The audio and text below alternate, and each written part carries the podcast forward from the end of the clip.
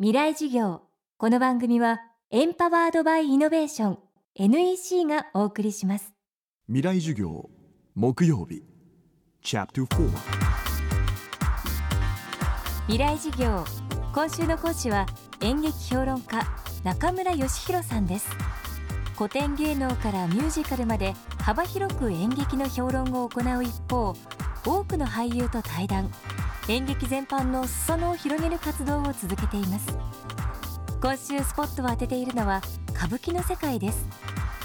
歌舞伎には武家社会や江戸庶民を描いた古典的な演目がある一方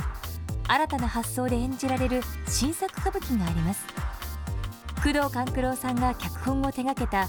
地球投げ五郎宇宙の荒事はまさに現代の新作歌舞伎。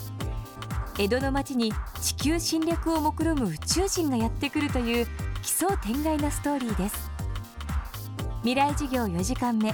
テーマは新作歌舞伎と芸の継承。演劇史的な見方をすると一応江戸時代までの間にできている歌舞伎を古典歌舞伎。で明治以降にできている歌舞伎を新歌舞伎という言い方をします。で新作というのは、えー、新しくある役者のためにとかある作品をもとに作られたものを新作歌舞伎という、まあ、カテゴライズをするわけですけれども今回の、まあ、市川海老蔵のその地球投げ頃なんていうのは、えー、これはもう人気の脚本家である工藤官九郎が市川海老蔵のために書くということで、まあ、新作歌舞伎ということになるわけですけれども、えー、こういうその誰々が誰々のために書くということも、まあ、江戸時代から行われていたことで、えー、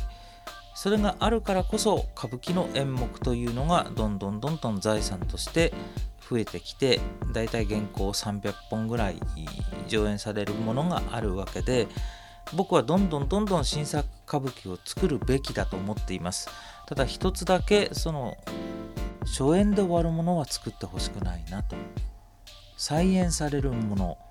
この人でなくてはできないという歌舞伎を作らないでほしい、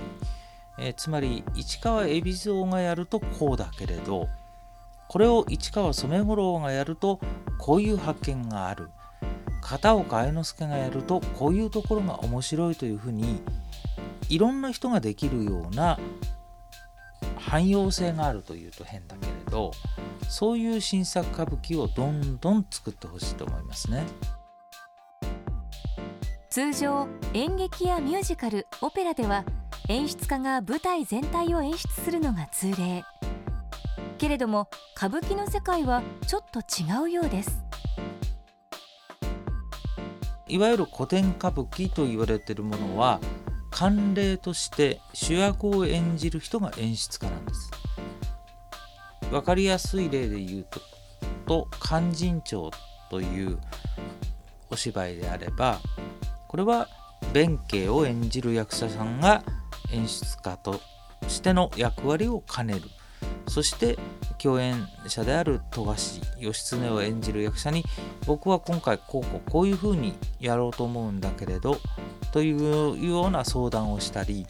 あるいはここのところはちょっとこういう風にやってもらえませんかと、まあ、そこまで具体的に言うケースが今どのぐらいあるか分かりませんけれど慣例として、え主役が演出家を兼ねるというのは歌舞伎の特徴です。古典歌舞伎の場合結局繰り返し繰り返し上演されそれを今度芸の継承という形で伝えられてきたものだからそれをやっている人自身が一番そのお芝居について詳しいわけです。外部から来る演出家よりもそれを300回も500回もやっている役者が一番詳しいわけでその人が演出をするというのは実は一番合理的なわけですね。そしてそれを、まあ、自分の子供であり弟子であり後輩に伝えていく。それをまた受け取って礼儀として教わった時はまず教わった通りにやる。そしてその次のチャンスが来たら今度はその教わったものに自分なりの解釈を加えて僕だったらこの役はこういうふうにやるというふうにして今度自分のオリジナルを作っていく。さっきの勧進帳の弁慶なら弁慶というものをあの人はこういうふうにやるけれど僕はこういうふうにやるというふうに、まあ、自分で長い時間をかけて作り上げていく。だけど作り上がらないんですね最終的には。例えば今松本幸四郎さん1100回以上やっておられるけれども毎回毎回変わってます。進化をしている。そういうものをまあ歌舞伎界全体がそういうことをしながら今までの歴史を重ねてきたということじゃないでしょうか。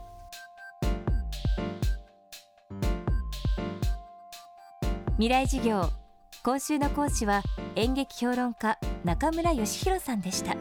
中村さんのオフィシャルサイト演劇批評ではジャニーズから歌舞伎まで演劇に関するさまざまなエッセイを掲載しています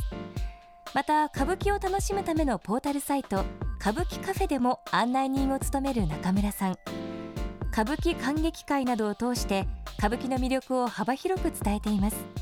興味のある方は演劇批評または歌舞伎カフェで検索してチェックしてください。未来事業来週は民間初の月面探査に挑むチームハクトの代表袴田武さんの講義をお届けします。未来事業。この番組はエンパワードバイイノベーション NEC がお送りしました。